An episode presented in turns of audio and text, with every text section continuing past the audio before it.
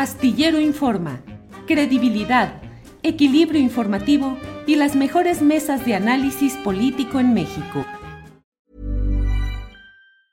Hiring for your small business? If you're not looking for professionals on LinkedIn, you're looking in the wrong place. That's like looking for your car keys in a fish tank. LinkedIn helps you hire professionals you can't find anywhere else, even those who aren't actively searching for a new job but might be open to the perfect role. In a given month, over 70% of LinkedIn users don't even visit other leading job sites. So start looking in the right place. With LinkedIn, you can hire professionals like a professional. Post your free job on linkedin.com slash people today. Hey there, it's Michelle Norris. I'm host of a podcast called Your Mama's Kitchen. When I travel, I'm usually looking for a way to find a taste of home when I'm not at home. And one of the things I love to do when I am at home is entertain. And Airbnb allows me to do that. When I was in California recently, I rented a house that had a great kitchen. And when we were sitting around the table, we we're all thinking, we're in someone else's house. Someone could be in all of our homes as well. If you have a home, but you're not always at home, you have an Airbnb. Your home might be worth more than you think. Find out how much at airbnb.com/slash host. Ya estamos aquí listos. ¿Cómo están? Temoris Greco, buenas tardes. Hola, hola, hola, Julio, Arnoldo, ¿qué tal? Buenas, buenas tardes. Temoris Greco, buenas tardes. No, Arnoldo. Digo, perdón, es que estoy aquí leyendo. Arnoldo Cuellar. Muy bien, hay que saludarse dos veces. Son como dos besos de los europeos. Sí, pum, de un lado y del otro. Muy bien. ¿Cómo estás, Arnoldo? Julio, ¿qué tal? Mucho gusto, como siempre, bien. Temoris, veo que Arturo volvió a las andadas. Eh, es, es, como el alumno que llega siempre tarde y ya dice, profe, puedo entrar, pero ya caminando a la. No, ahorita llega el buen Arturo. Seguro se quedó en la tiendita de la esquina y ahorita llega en la tiendita de la esquina, ¿por qué? A ver, platica por qué, Temoris. Pues, pues no, no, no tenías tú un, un, compañero que siempre se le hacía tarde porque se quedaba en la tiendita de, de, de la esquina de, de y compraba banderillas o, o, submarinos. ¿Cómo eras tú de chavito, Temoris? ¿Eras bien clavado en el estudio, bien desmadroso o cómo eras? Creo que en la primaria era clavado en el estudio, en la secundaria era un desastre. Y ya en la prepa me empecé a a componer un poquito, pero no, pero la secundaria sí fue, sí fue, sí fue un desastre. ¿Cómo ves, Arnoldo? ¿Ya se compuso o sigue como en la secundaria? No, no, a ver, de repente agarra y se va por medio mundo y se pierde y no le pide permiso a nadie ni nada. Yo creo que siguen las mismas, más o menos. Sigo en los malos pasos. ¿Y tú, Arnoldo, cómo eras de chavito? Yo creo que medio nerd en la primaria, normal en la secundaria, y luego ya en Guanajuato ya fue un relajo en la preparatoria. Un relajo. Exactamente qué relajo. Platícanos. A ver, Arnoldo, confiésate. Primera vez lejos de casa, este, conociendo nuevas cosas. Hasta, hasta caí en la política, ah, hasta caíste en la política, ¿cómo? ¿De qué? ¿Fuiste candidato a qué o qué? No, no, no. Apoyamos la huelga del Sindicato Independiente de Trabajadores en la Universidad de Guanajuato, un grupo de alumnos. Tomamos las escalinatas emblemáticas de la universidad para respaldar a los profes que estaban planteando un contrato colectivo de trabajo que le negaba la universidad y el gobierno del estado de aquel viejísimo dinosaurio Luis Ducón Gamba, recuerdan que uh Tú te debes acordar, Julio, porque hizo política en México, contestó un informe de Luis Echeverría y de ahí llegó a la candidatura en Guanajuato. Y no, pues no pasó. El sindicato fue disuelto. Ya lo he mencionado aquí, uno de los personajes de ese sindicato, los líderes, era Edmundo Jacobo Molina en esa época. Baja californiano que había estudiado filosofía en Guanajuato y que era profesor de la Escuela de Filosofía de la Preparatoria, profesor nuestro, y que era un chavo radical y de izquierda y muy coherente y todo, no sé qué pasó después. Luego, luego fue rector de la, de la, de la no sé si llegó a la, a la, a la general y luego ya se convirtió en, en, funcionario eh, del, del, sistema, ¿no? Sí. Oye, por cierto, ahorita que estás haciendo, me, acordé que la, la primera, eh, eh, el primer paro estudiantil que hicimos, lo organizamos Fernando Rivera Calderón y yo. A los, yo tenía 17 y él debe haber tenido como 16. Ándale. Yo la pasaba contando chistes ahí en los piquetes del paro, ¿no? era, el, animador. sí, sí, sí. Oye, em, bueno, eh, Temoris, El presidente de Estados Unidos, Joe Biden, dice que Israel pierde apoyo por la ofensiva de Gaza y aconseja cambiar de gobierno. Eso dice F, lo reporta. ¿Qué piensas de ese planteamiento? Y eh, también mm, eh, me dice nuestra compañera Nancy Saldaña, dice esto ocurre luego de que Estados Unidos expresó el lunes su preocupación por los reportes de uso de fósforo blanco por parte de Israel que reveló Washington Post. ¿Qué opinas, Temoris? Fíjate que la prensa israelí, los, los analistas políticos israelíes ya llevan tiempo preguntándose cuánto, en, qué, en qué momento Biden iba a, empezar a mandar señales públicas, porque seguramente ya hubo señales privadas, de que eh, ya eh, la guerra ya se extendió demasiado en tiempo y en, víctimas. O sea, el, eh, Estados Unidos es como el papá gandaya del niño gandaya y el papá gandaya está orgulloso de las gandayeses del niño gandaya hasta cierto, cierto punto. Hay un momento en el que el papá también dice, bueno, hay una sociedad, hay una serie de cosas que, que, que, que debemos cumplir y ya mi hijo ya se, ya se le está pasando la mano, pegándole al, al, al chavito eh, flaquito y entonces eh, eh, hay que empezar a ponerle un límite los analistas israelíes ya, ya, ya, ya lo llevan un, gato eh, preguntándose en qué momento se van a hacer públicas las reprensiones de, de, Biden. Y también anticipan que eh, Netanyahu va a empezar a atacar a Biden. O sea, porque, porque finalmente Netanyahu en ese momento no, no está actuando como el primer ministro del Estado de, de Israel. Yo ya eh, había comentado en ese espacio que aunque ellos tienen un presidente formal, cuando hablan del presidente, se refieren al presidente de Estados Unidos, eh, eh, además del primer ministro que tienen. Y entonces, pero y normalmente Israel trata de estar siempre bien eh, con Estados Unidos porque saben que el único garante de que, de, que, de, que, de la existencia del Estado de Israel es Estados Unidos. Y si se pelean con Estados Unidos, no les va a ir bien. El tema es que Biden, este, perdón, que Netanyahu está jugando para su propio sano él no está jugando como primer ministro de Israel. El, el, prestigio de Netanyahu quedó dañado para la historia. Va a pasar como el primer ministro que condujo a Israel en una dirección eh, de, fuera de cumplimiento o de en el cumplimiento de los, de los acuerdos de Oslo y eh, que supuestamente les, iba a dar seguridad y, y, condujo a Israel al peor fallo de seguridad en su historia. Es el peor día, eh, el 7 de octubre en la historia de Israel.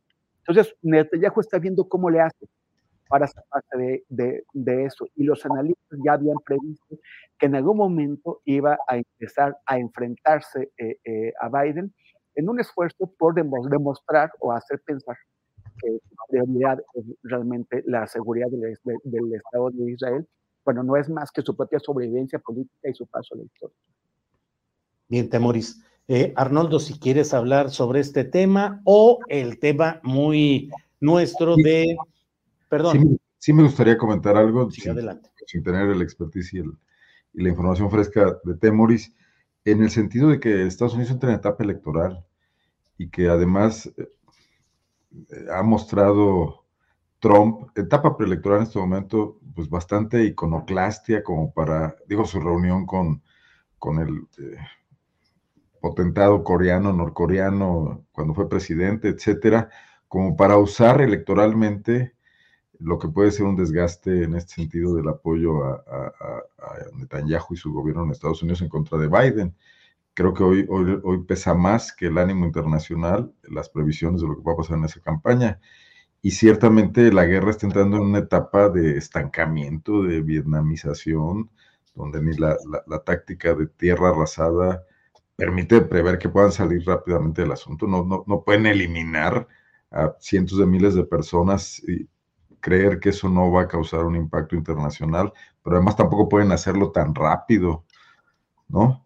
Este, digo, hablando en términos fríos, eso, eso va a entrar en una etapa, como está entrando ahorita, de un empantanamiento brutal y de cada vez una exhibición mayor de eh, los delitos de lesa humanidad del ejército israelí, ¿no? Que, que los va a desprestigiar mundialmente, e incluso el lobby judío norteamericano también debe estar sopesando ese desgaste. Y tienen una división interna muy, muy fuerte, o sea, el, lobby, judío eh, tiene la capacidad de influir en los, los, políticos estadounidenses en la, en la, medida en que la comunidad judía siga eh, poniendo dinero que ese lobby judío maneja para las campañas estadounidenses. Pero en la, estás viendo cuántos miles de judíos estadounidenses están de una forma muy activa eh, eh, protestando contra la guerra y eso debilita al, al, lobby judío tradicional y, y, está abriéndole espacios a otros lobbies judíos que no están con Israel, que están en contra de, de la, de la ocupación y de la, y de la guerra. En, otra, en otro despacho de la agencia F de Noticias dice, Biden critica que el actual ejecutivo es el más conservador de la historia de Israel y lamenta que no quiere una solución de dos estados. ¿Qué tanto, te pido, Temoris, dos cosas? Uno, ¿qué tanto puede esto de verdad impulsar la posibilidad de esa solución de dos estados, por un lado?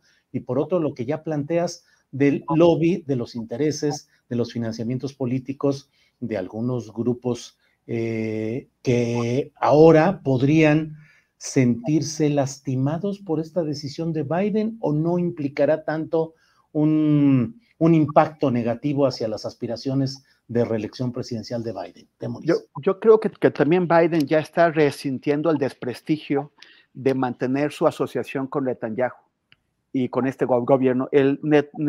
Durante muchísimos años, desde que Netanyahu llegó la primera vez al poder en 1996, cada gobierno es más derechista que el otro y más derechista que el otro.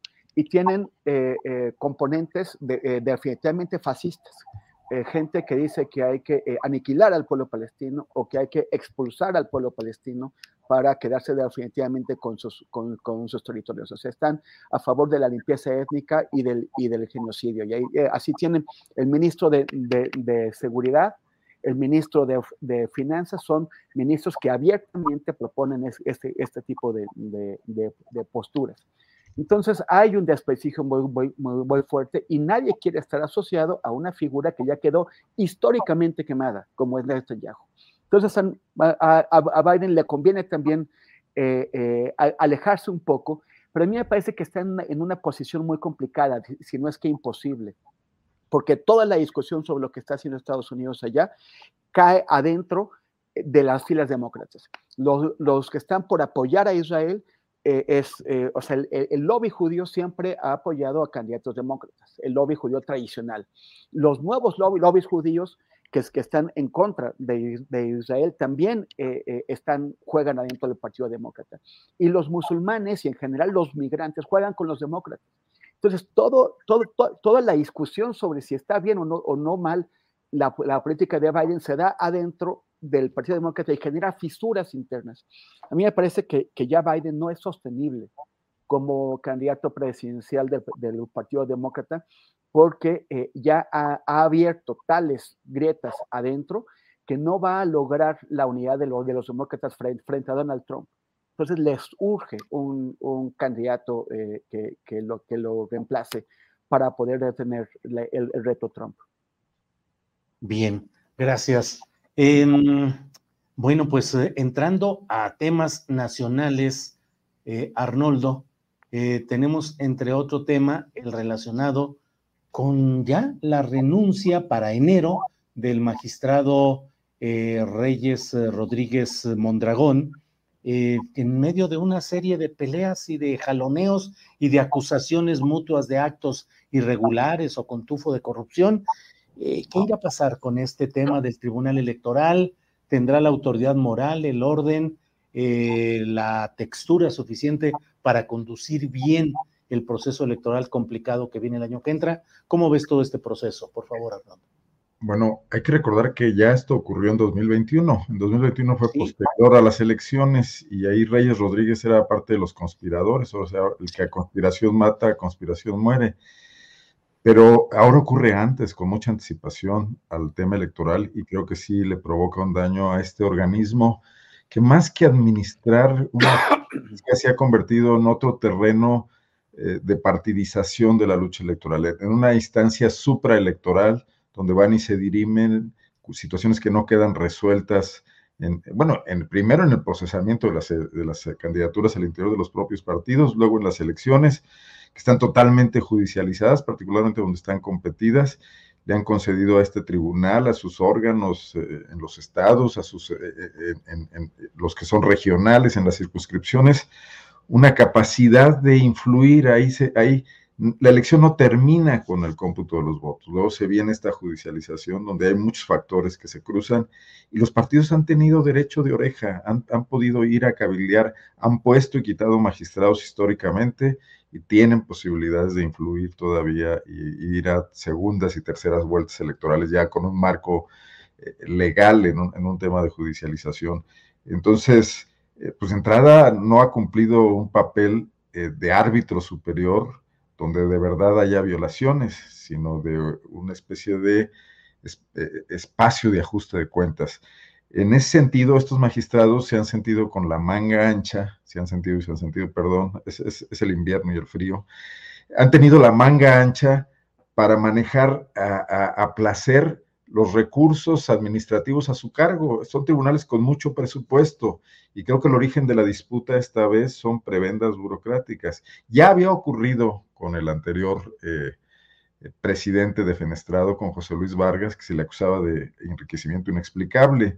Y ahora se habla, Reyes Rodríguez ha dicho que están en desacuerdo los tres eh, eh, magistrados que están en su contra, que dos de ellos, por cierto, también estuvieron en, en la anterior revuelta junto con Reyes Rodríguez que el tema son espacios de poder, espacios administrativos, eh, manejo de cuotas, de cuartes, etcétera.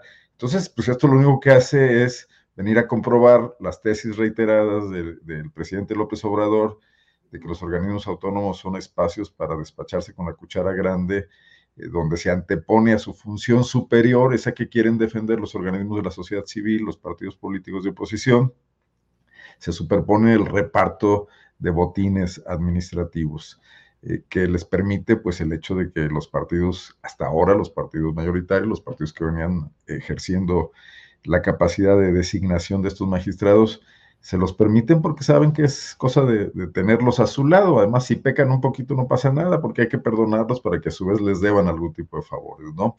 Entonces yo creo que ahí eh, parte de la crisis que vivimos. Yo no, yo no estoy de acuerdo precisamente con el hecho de hacer tabula rasa de todo este asunto, que porque no funcionan hay que, hay que quitar, hay que... No se ha hablado de los tribunales, pues se ha hablado de otro tipo, y me imagino que hablaremos de eso, de organizaciones, de, perdón, de instituciones descentralizadas, desconcentradas, autónomas. Habría que mejorarlas muchísimo, pero la verdad es que no han venido funcionando.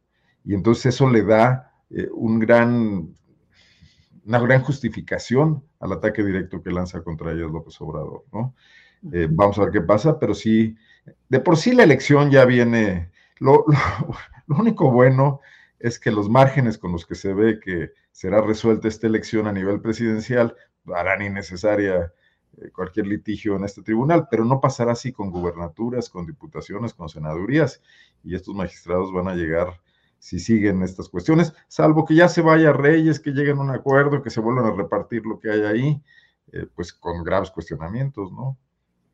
Así es. ¿Qué opinas, Temoris Greco, de este eh, tambaleo de posiciones políticas en el Tribunal Electoral del Poder Judicial de la Federación, la guerra interna por privilegios, posiciones, repartos de comisiones y de mil cosas más? ¿Qué opinas, Temoris? La falta de ver... Ah, que estoy... Ya, ya. ¿Así? ¿Ah, no, sí. nada yo. Este, llama la, atención la falta de vergüenza de los magistrados, de, un lado y del otro.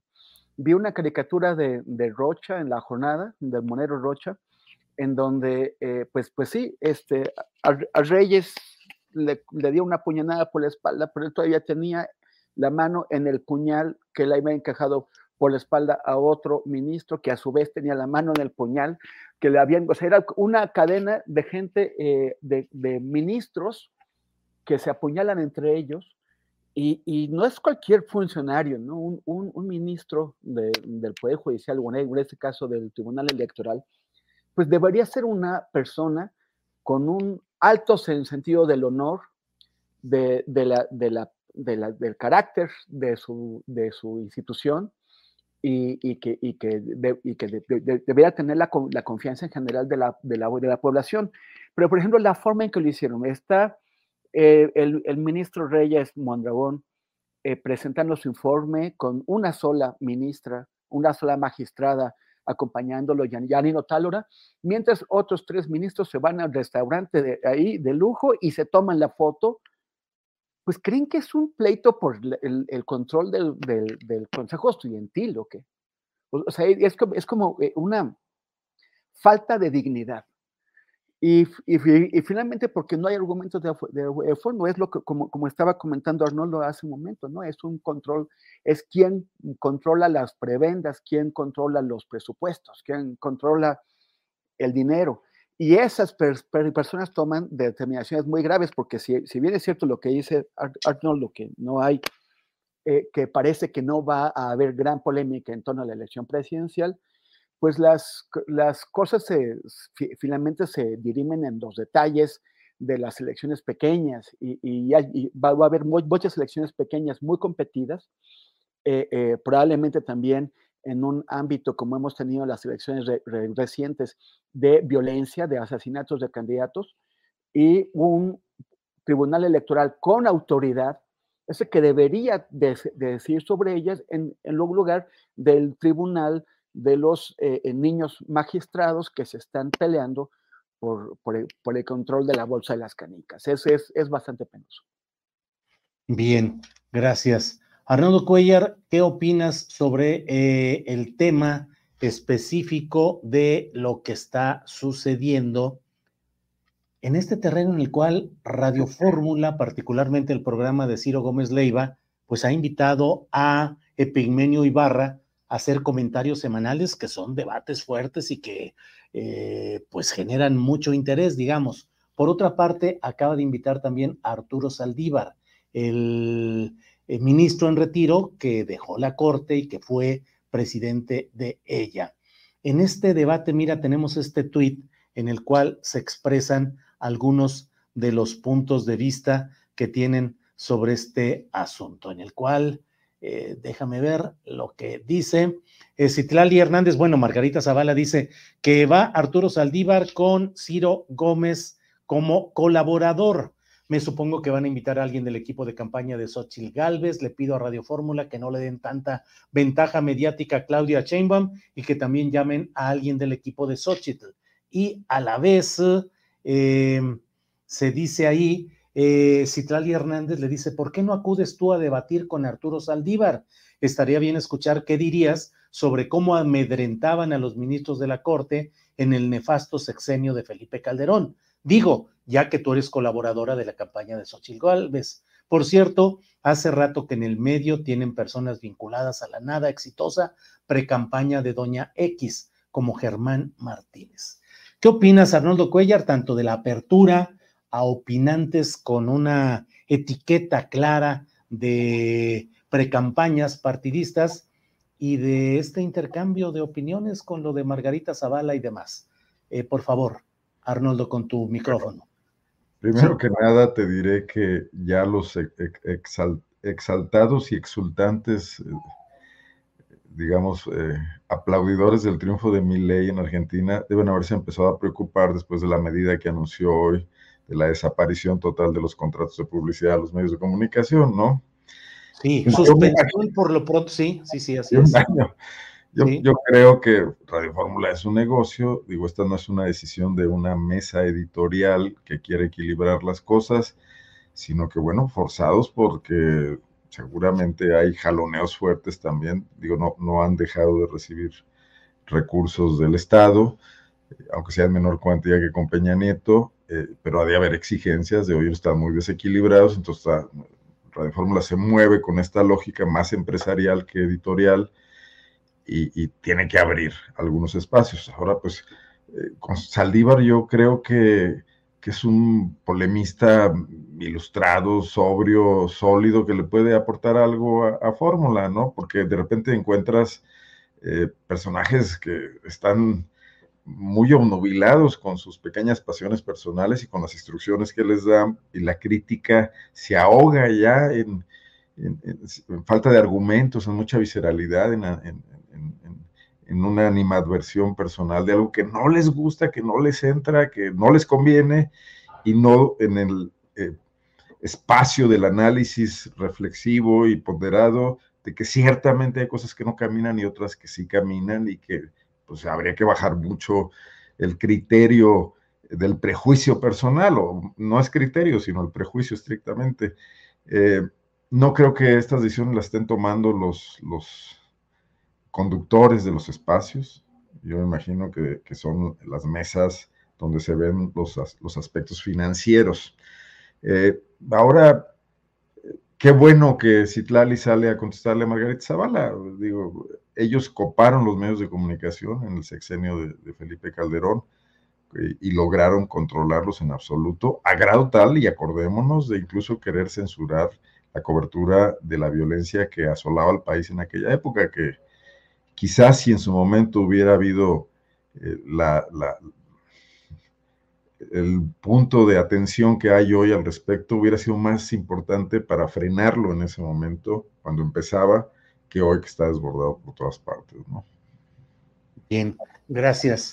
Eh, Temori, sobre este tema, ¿qué opinas, por favor? Apertura, verdaderamente por ánimo periodístico legítimo, interés en ir a las audiencias mayoritarias.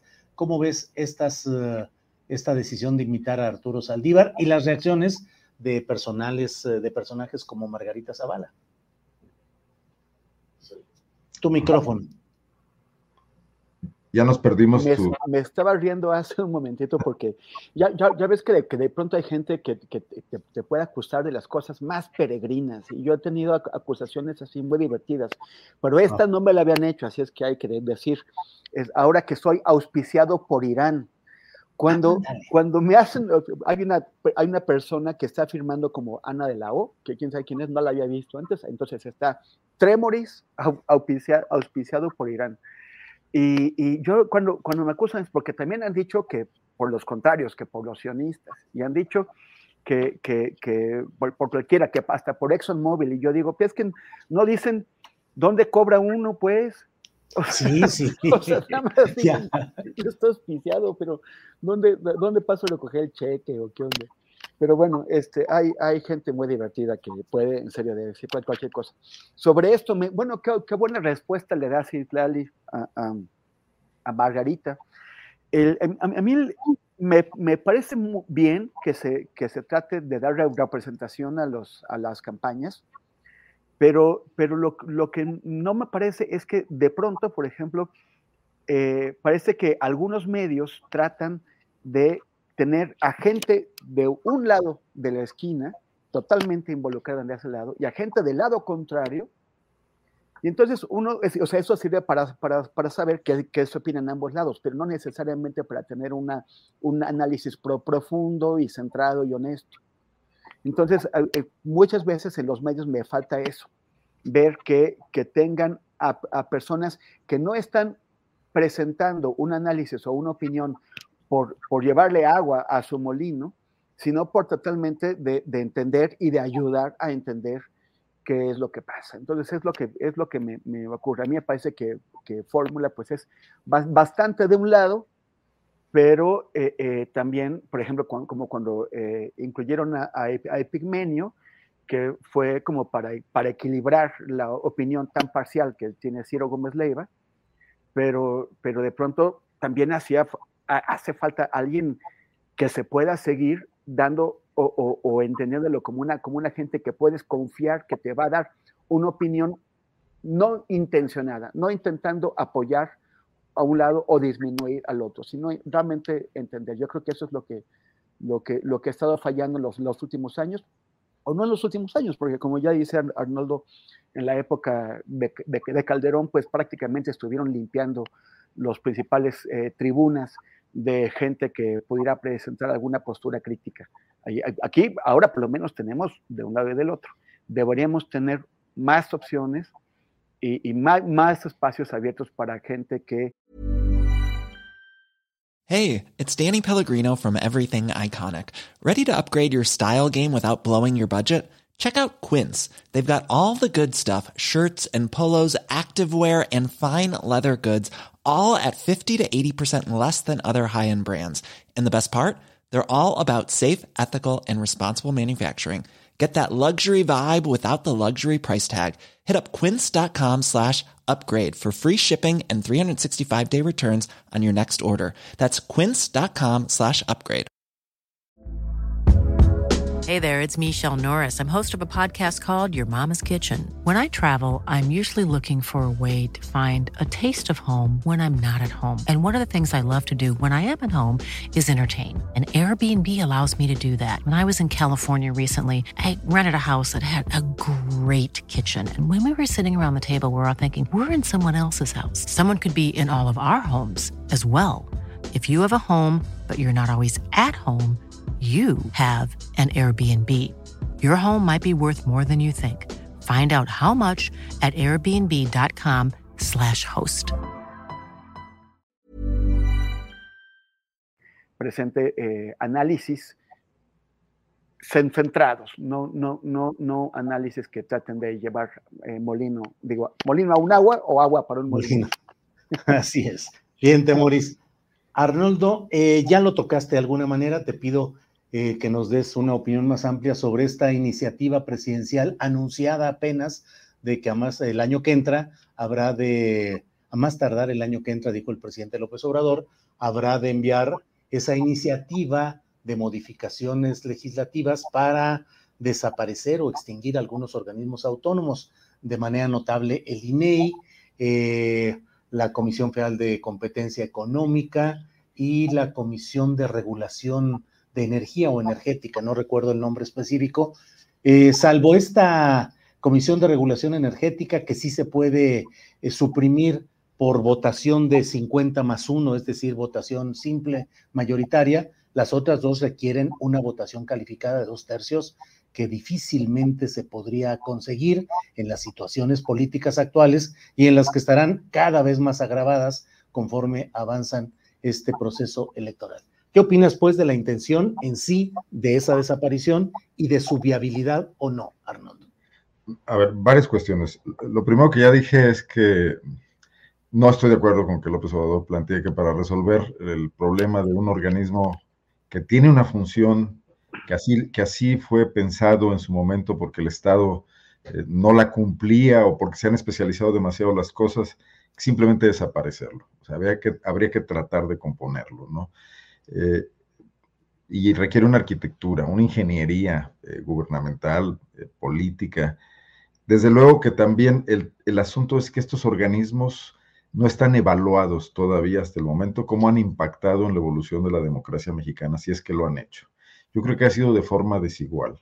Yo creo que hay muchos episodios donde podríamos ver que no han cumplido con su trabajo, que han quedado de ver, que han, escuchado los, cabildeos desde el poder, que se han limitado en ocasiones a, atender requerimientos políticos para no entrar a fondo en los temas. Es, una sociedad civil llegada a estos organismos eh, autónomos que eh, se acostumbró eh, rápidamente a los grandes beneficios de estar en estas funciones donde tienes una responsabilidad pública, pero no estás dentro del Poder Ejecutivo, pero negocias con ellos, negocias tus presupuestos, etcétera, y se convirtieron en una élite, una élite académica, una élite que, que, se reprodujo entre ella misma, muy endogámica, con especialistas en los temas, eh, que más que construir un servicio social, de, un servicio civil de carrera, creo que cayó en, la, en, la, en el viejo vicio de los pactos internos y de, y de, los acomodos en pandillas políticas, en grupos políticos, ¿no? Asimilando a lo que pretendían corregir desde el Estado. Ahora bien, la oposición debería estar complacida de lo que está haciendo el presidente, porque les está dando un gran tema. Uno de los mejores momentos de la oposición fue cuando salieron a defender al INE y ahí lograron constituirse y todavía utilizan el tema de Marea Rosa y ahí adquirieron esta obra de sociedad civil que se les despinta muchísimo con las decisiones políticas que toman, con sus listas de precandidatos aspirantes a los cargos de elección popular, que ya vimos que son exclusivamente para eh, cuadros partidistas. Porque, bueno, pues ir al debate de la elección, ¿no? López Obrador quiere que desaparezcan estos organismos. ¿Están acreditados estos organismos ante la sociedad como para que salga a defenderlos de nuevo? ¿Son los partidos políticos PRI, Acción Nacional, PRD, los que van a defender como caballeros andantes este logro de la sociedad civil, pues está el terreno dado para un gran debate más allá de si Xochitl tiene una biografía interesante producto de su esfuerzo o no. Eh, entonces, López Obrador les está dando un regalo. Eh, yo creo que ni va a pasar una cosa ni la otra. El gobierno está por terminar, las cámaras nuevas están por conformarse, las actuales, tú ya lo has dicho, no lo pueden hacer. Ahí está planteado el debate. Ciertamente, quien más abona a este poco crédito que tienen estos organismos y a que muchos no creamos que haya que defenderlos como están, son sus actuales titulares y los que han estado al frente en los años que tienen funcionando, ¿no? Creo que no han estado cerca de la modernización democrática del país, creo que no han logrado generar una autonomía plena y creo que tienen eh, vasos comunicantes muy estrechos con el poder. Como decíamos en los viejos tiempos, los de nexos tienen nexos. Los de nexos tienen nexos. Muy bien. Eh, sobre este mismo tema, ¿qué opinas, Temoris? Es que estoy leyendo ahorita lo que está publicando el Wall Street Journal. Dice que el presidente de Ucrania, Zelensky, encontró hoy una audiencia comprensiva pero impasible entre los republicanos en Estados Unidos, está en Washington, en el Capitolio, cuando hizo un llamado personal para obtener más dinero y armas para reforzar sus fuerzas en la guerra contra Rusia. Pero dice eh, la nota del Wall Street Journal, muchos legisladores de ambos partidos apoyan decenas de miles de millones de dólares en nueva ayuda para Ucrania pero los republicanos de la Cámara y el Senado exigen una importante represión en los cruces en la frontera sur de Estados Unidos como condición para sus votos, una medida que los demócratas han rechazado. O sea, ahí está la situación de una mayor represión en los cruces en la frontera sur de Estados Unidos. Pero bueno, ¿qué opinas, Temoris, de este tema de organismos autónomos, la posibilidad de extinguirlos y la viabilidad o no de esa intención. Temoris. Yo, yo sí, o sea, escuchando también a Arnoldo, este, ya parece que todo lo que digo es, en referencia al, al, querido tío Maussan. Es que es nuestro gurú, es nuestro ideólogo de cabecera, esa es la verdad. Es que le regalé mis boletos de las chelas el sábado. Ah, es, ah. eso es todo. Muy bien. Pero es que estaba pensando, o sea, si, si es un regalo de, que, que, les entregan Andrés Manuel a la oposición, pues es un regalo de muy difícil manejo, porque no, no, no es algo que tú puedas decirle a la gente, defendamos los, los, órganos autónomos, y la gente va a decir, ¿los qué? Es que, mira, los órganos autónomos, autónomos sirven para esto, funcionan para esto, y hay que no sé qué, y entonces, o sea, cuando una cosa hay que explicarla, se pierde su, su eficacia como, por ejemplo en temas electorales. Y, no, y no, los órganos autónomos no, no han sido incorporados en, la, en, en el conocimiento público de la, de la gente. Sí, el, el, el, INE, porque, bueno, como IFE, desde, desde, desde los años 90, eh, se invirtió, se hizo un gran esfuerzo por tratar de vendérselo al pueblo de México como la solución de la democracia después de tantos años de, fraudes electorales. Entonces, sí había, sí hay un conocimiento, además de que la credencial del INE eh, establece un vínculo muy claro, material sólido, entre eh, la gente, entre los electores y, y, la, institución que la oposición dijo que estaba en peligro y que había que defender. No, no es el caso de, de, de, cualquier otro de esos órganos. No creo que se pueda incorporar eficazmente a la campaña este tema. O sea, no, si, lo, si lo intentan, dudo que lo logren. Más, más, yo, yo creo que ellos mismos, que no se pueden poner de acuerdo en nada, tampoco van a acabar poniéndose de acuerdo sobre qué hay que hacer sobre este asunto y mejor lo, lo van a dejar. Ahora, eh, coincido en que el, el, tema no es llegar y decir no me gustan y desaparecer, sino eh, qué es lo que ha funcionado, qué es lo que no ha funcionado bien. Eh, o sea, hacer esta evaluación y proponer una reforma, porque lo que, lo que dice Andrés Manuel es que son instrumentos capturados por el viejo régimen para, para garantizar que las, que, que, las cosas se muevan hacia donde ellos quieren, entonces impedir el libre eh, eh, operación del, del, del, del, gobierno actual. Pero también eso pasa con otros gobiernos. O sea, es que no siempre va a estar Andrés Manuel ahí. Bueno, ya le quedan nueve meses. Después, este, eh, parece, que va a quedar Sheinbaum, pero el, el, el, gobierno puede llegar cualquier personaje de pronto a él. O sea, no, nunca podemos descartar que nos caiga un Milei de, de pronto o algo en, en medio. Y tener eh, instrumentos de supervisión del ejercicio del gobierno por parte de la sociedad es importante, independientemente de quién gobierne. Entonces, la, cosa es ver para qué han servido, cuáles han sido sus, éxitos, cuáles han sido sus, sus, falencias y proponer una reforma a esa, sobre todo una, una reforma que permita tener la, la, certidumbre de que quienes integran esos organismos autónomos efectivamente estén velando por la sociedad y no representando intereses. Es, es una pena, por ejemplo, que en el IFETEL de pronto los regulados, que por ejemplo es Televisa, tengan el control de reguladores. O sea, que, que, los, que los regulados puedan influir de manera determinante en, la decisión en las decisiones del regulador. Eso sí está mal y ahí sí estoy de acuerdo con el presidente. No estoy de acuerdo en la, solución. Yo creo que se tiene que, discutir más para que efectivamente esos órganos cumplan con su función, que es ser instrumentos de la sociedad para vigilar el ejercicio del poder.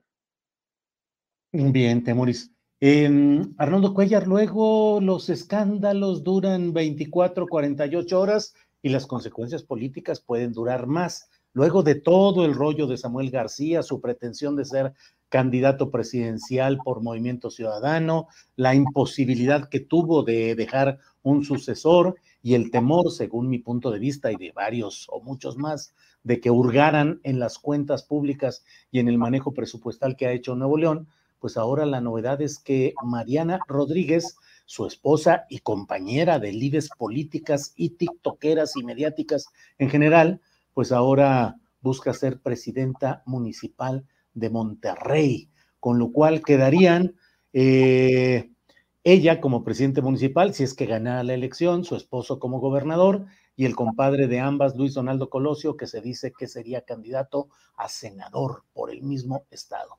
¿Cómo ves todo este tema, Arnoldo?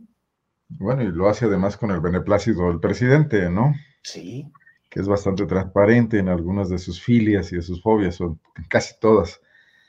Bueno, no, no, no, tengo muy claro el panorama en Nuevo León y yo me pierdo un poco porque recuerdo que Samuel eh, llegó con el beneplácito de los grupos empresariales de Nuevo León, ¿no? En un momento dado fue lo que torció el, el, pues el manejo de, un electorado que ellos deben de conocer muy bien y al cual deben aportar recursos importantes para modelarlo, y de los partidos políticos siendo simples eh, empleados o maquiladores de, situaciones.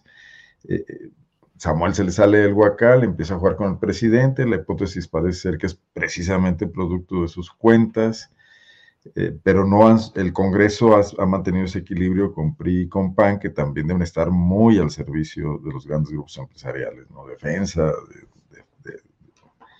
etcétera, ¿no? De lo que, lo que se conserva, aunque, bueno, sí, el gran líder es, es el presidente de FEMSA, ¿no? Y el Reforma, por supuesto, el norte también, que ahora también ya les, les dio la espalda. Si frente a eso Mariana Rodríguez se avienta el boleto de, ir y buscar esta posición para consolidar un poder familiar de grupo político, bueno, pues habrá que ver qué resulta. Eh, qué bueno que no estamos viviendo en Nuevo León, aunque bueno, Guanajuato tampoco son mejores mucho las cosas. para, ver desde afuera ese experimento político y ver cómo se fractura una, lo que fue una complicidad original. Eh, ahora, yo diría que si Samuel, Mariana y Colosio en realidad quieren tener un futuro político viable, tendrían que ir por el Congreso. Y ahí se demostraría si de verdad pueden ser un poder regional.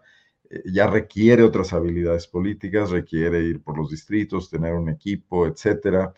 Eh, con Dante no puede ayudarlos mucho, no creo que conozca a Nuevo León también como, como ellos pero si se comportan con, la impericia con la que Samuel resolvió sus, o no resolvió, más bien enredó sus asuntos para pedir la licencia, eh, pues lo que veo es una gran descomposición a la que contribuirán de manera decisiva esos mismos grupos empresariales por andar metiéndose a experimentar políticamente, ¿no? Eh, y, que puede al final del día generarles problemas. El, el, Estado es importante, los municipios es importante, la seguridad pública depende de ellos. Está bien que puedan tener ejércitos privados, algunos magnates, pero no la mayor parte de la gente, no sus trabajadores, sus altos ejecutivos, etcétera. Entonces yo creo que más les conviene a los regios replantearse las cosas de otra manera. pero desde acá, visto desde el centro del país, bueno, yo aquí había dicho ya alguna vez que vamos a estar cada vez frente a fenómenos más eh, comunes, como eh, muy parecidos a esto en cada una de las regiones, con cada una de sus peculiaridades, por las dinámicas entre las élites locales, sus discordias y sus intereses, y la gran dinámica eh, federal. Aquí mismo en Guanajuato ahorita estamos viendo cosas, pero las puedo dejar para el postrecito entre el verde, morena, al, al interior del propio PAN, ¿no? Bien.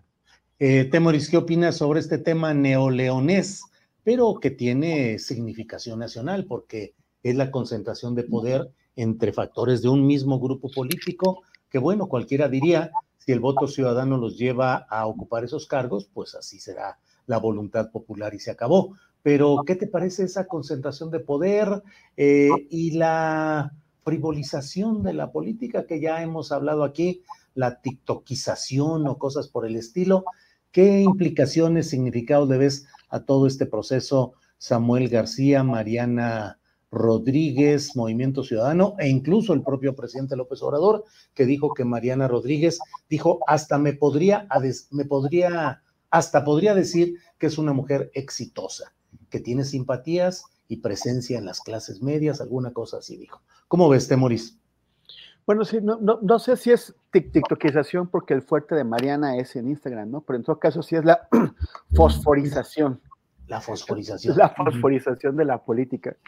Y eh, bueno, a mí me parece que, que, al presidente Samuel y ahora Mariana les sirven para contener al PRI y al PAN, para contenerlos en Nuevo León. O sea, el, eh, el poder territorial en Nuevo León está en manos del PRI y el PAN. Eh, eh Movimiento Ciudadano no ganó ni un solo distrito en 2021, aunque ganó la gobernatura, no, no tuvo eh, el, la, victoria en los distritos. Se quedó con dos candidatos exitosos, que es Samuel en la gobernatura y Luis Donaldo Colosio en, en la alcaldía de, de Monterrey.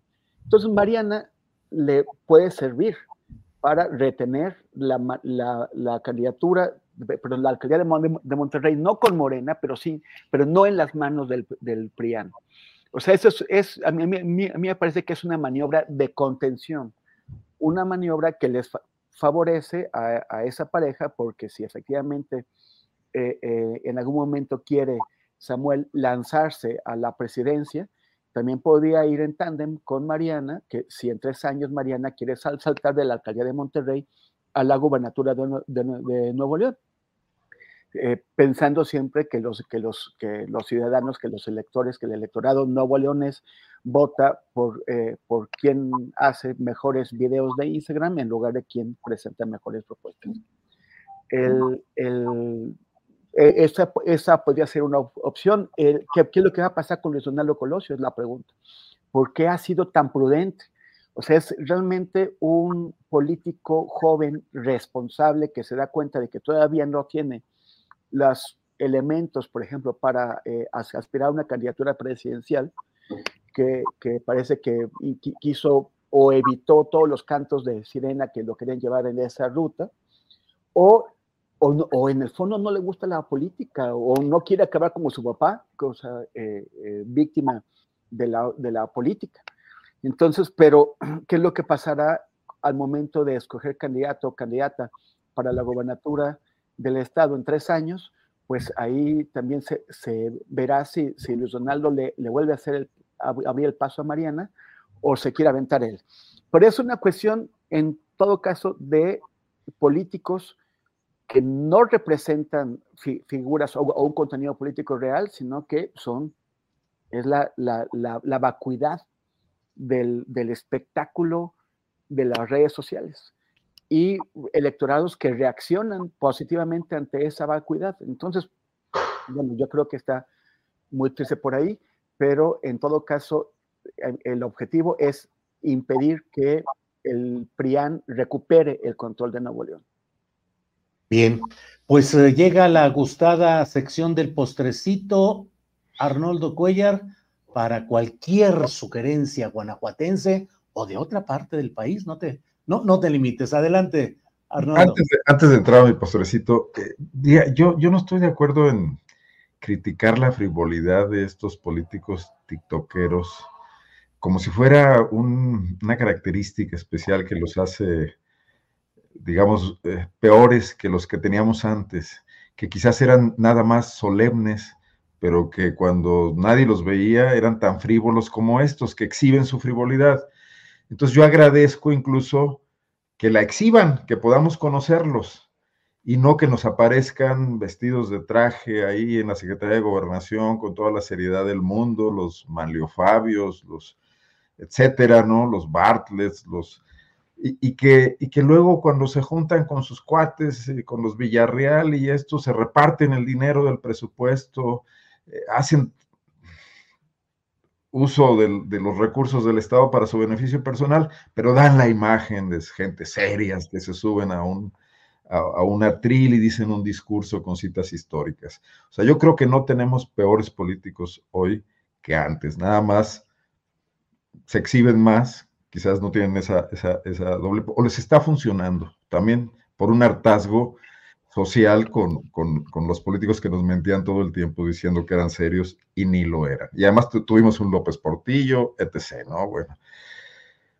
Dicho eso, eh, en Guanajuato están ocurriendo cosas interesantes. Vino Claudia Sheinbaum a un evento en Valle de Santiago, municipio de larga tradición de, izquierda, eh, dentro de lo que podemos llamar así, gobernado muchos años por el PRD, un cacique local que ahí centró su fuerza política, era que era prácticamente el dueño del PRD por la cantidad de afiliados que tenía en su municipio, Fernando Arredondo se llamaba, ya falleció, y lograron hacerle un evento muy fuerte, pero en el evento hubo gritos de rechazo a la decisión de la candidata gobernadora Almalcaraz, gritos en favor de la senadora Antares Vázquez, y parece ser varias versiones ya cotejadas con algunos de los que asistieron a ese eh, a la reunión en corto después del evento. Claudia Sheinbaum les jaló las riendas a todos. Les dijo que la candidata era Alma Alcaraz, que así habían sido las cosas, que había salido mejor en la encuesta como mujer, que tocaba mujer en Guanajuato y que se alinearan todos. Los llamó a cuentas. Estaban ahí también los del Partido Verde en Guanajuato, dirigidos por Sergio Contreras, que de alguna manera es el heredero de un partido que manejó por años Beatriz Manrique, hoy secretaria de Medio Ambiente en Puebla. Ve tú a saber por qué. Eh, ella es guanajuatense, hizo su carrera política acá, se la llevaron a los acuerdos políticos de la, de la candidatura de Barbosa y hoy ya hizo su vida en Puebla, parece que va a ser candidata a diputada por Morena Verde allá, y entonces el Partido Verde aquí está ya más suelto, y están llevando al límite la posibilidad, llevaron al límite la posibilidad de la alianza con Morena por la gubernatura. Hasta el último día se subieron más a fuerzas que de ganas y por también instrucciones precisas del centro del país. En Guanajuato está muy clara la idea de que el verde siempre ha jugado con el PAN, que ha hecho grandes negocios con el PAN y que pretenden lanzarse por su cuenta un poco para hacerle ruido a la alianza. Y ahora, como no lo lograron en lo estatal, están planteando en cada municipio, están atrincherados en cada municipio, planteando que si no se les cumplen exigencias, eh, romperán la, la, alianza estatal. El Verde es un partido que en la última elección cayó al 5%, realmente está en riesgo su registro, pero aquí lo que está en juego es quién manda en el centro de Morena, cómo están los acuerdos de alto nivel entre Mario Delgado y ya no sé quién, si el Güero Velasco o, Arturo, este personaje que ya ha tenido menos presencia, que fue muy prominente hace unos años, ¿recuerdan? Arturo Escobar. Arturo Escobar, que, es más bien un poco el que controla al, verde de Guanajuato. por esa parte están ahí las cosas interesantes. Bien. Temoris Greco, por favor, postrecito. Pues nada más comentarles a, las, personas que nos, que nos siguen, Julio, que eh, ya lancé este, a partir de que, de que todo, lo que pasó con tanta gente como Astillero Informa, otros medios independientes y muchísimas personas que se involucraron en la cobertura que, que fui a hacer a, a, Palestina. Eh, pues un proyecto que andaba ahí aparcado, que, que, tenía medio, medio dormido, pero que, o sea, que, pero, pero que quería hacer, ya lo, ya lo hicimos, que es este, un blog con una newsletter, o sea, o sea que está, las actualizaciones llegan al, al, buzón de email de, de las personas a través de una, de una suscripción. Y la idea de la suscripción es, es pues, es involucrar al conjunto de, de las personas, de la audiencia, en el sostenimiento de este proyecto de periodismo independiente, que siempre hemos hablado de que es muy importante cuando eh, el periodismo depende de la publicidad, pues entonces depende de quienes tienen el dinero para, para, para, para pagarla, porque son los intereses corporativos o, o son gobiernos distintos. Eh, cuando, cuando el periodismo depende de, las audiencias, depende de la gente, entonces puede servir a la sociedad, puede servir a la gente, puede servir a la gente que se involucra en, en su sostenimiento. Entonces, eh, ya el, queríamos lanzarlo a, fines de enero para arreglar varias, varias cosas, pero, pero el, pues, el conflicto sigue y sigue eh, gravísimo, cada vez peor eh, en, en, en, Gaza, en Cisjordania. Entonces no quisimos eh, interrumpir la cobertura, ya lo sacamos anoche para suscriptores de pago y hoy para suscriptores en general que no, o sea, que, que, no, que, no, que no son de pago, con una historia sobre el pinball, el pinball que está jugando el ejército de, de, de, Israel en Gaza, en donde las personas, los, los gazatíes, la, la población, son las canicas de este pinball. Y, y, y, esta es una, una, una imagen, una, una, metáfora que me inventé yo, es una metáfora que empleó el secretario general de la ONU, Antonio Guterres. Entonces, pues ya este, eh, empezamos, le, le, pusimos Mundo Abierto, es un, es un nombre que ya había utilizado en proyectos anteriores y que me sigue gustando mucho. Eh, y eh, pueden pues conocerlo visitando mis redes sociales eh, en arroba temoris en distintos ámbitos y pues esperamos, esperemos que lo lean, no necesitan pagar nada para, para, para leerlo, lo pueden leer, eh, en, o sea, siempre va a estar abierto eh, la, mayor parte de los contenidos, solamente para invitar a la gente a involucrarse en el, en el sostenimiento del proyecto. Vamos a dar algunas cosas como, por ejemplo, que eh, les llegue la, actualización primero a las, las, personas que sí tengan una suscripción de pago, que puedan interactuar dejando comentarios o que, por ejemplo, tengan acceso a versiones en audio de los textos que les, que les estamos enviando para que los puedan pues, escuchar cuando, cuando se les antoje. Eso es, y eh, bueno, los esperamos en Mundo Abierto. Muy bien, muchas gracias, Temoris, y seguimos adelante. Gracias por esta participación. No llegó Arturo Rodríguez pero eh, le Se quedó en la tiendita. Siquiera avisó, si no, para ponerle falta. Sí, falta, falta, falta. Muy bien. Bueno, pues Arnoldo Cuellar, gracias, buenas tardes. Julio, como siempre, un gusto, abrazo. Temoris, estaremos ahí atentos al, al newsletter. Muchas, muchas, muchas gracias, Arnoldo. Gracias, Temoris, hasta luego. Gracias, gracias. Y, y, gracias al amado gobierno de Irán, estamos esperando su contribución. Sí, al Yazira e Irán dicen que es nómina doble la que tienes. ¿Cuál es la otra? Al Jazeera. Ah, ah, sí, Al, al Jazeera y, y Washington y, y, y, Netanyahu también. ¿no? Esto se va a poner, se va a poner buena esta Navidad, mira. Vamos a tener para regalar.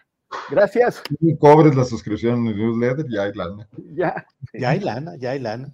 Bueno, gracias y seguimos en contacto la próxima semana. Gracias, hasta, hasta luego. luego. ¿No se merece tu familia lo mejor? Entonces, ¿por qué no los mejores huevos? Ahora, Egglands Best están disponibles en deliciosas opciones. Huevos clásicos, de gallina libre de jaula y orgánicos de Egglands, que ofrecen un sabor más delicioso y fresco de granja que le encantará a tu familia. En comparación con los huevos ordinarios, Egglands Best contiene la mejor nutrición como 6 veces más vitamina D, 10 veces más vitamina E y el doble de omega 3 y B12. Solo Egglands Best. Mejor sabor, mejor nutrición, mejores huevos. Visita egglandsbest.com para más información. Hola, buenos días, mi pana. Buenos días, bienvenido a Sherwin Williams. ¡Ey! ¿Qué onda, compadre? ¿Qué onda? Ya tengo lista la pintura que ordenaste en el ProPlus app. Con más de 6.000 representantes en nuestras tiendas listos para atenderte en tu idioma y beneficios para contratistas que encontrarás en aliadopro.com. En Sherwin Williams somos el aliado del PRO.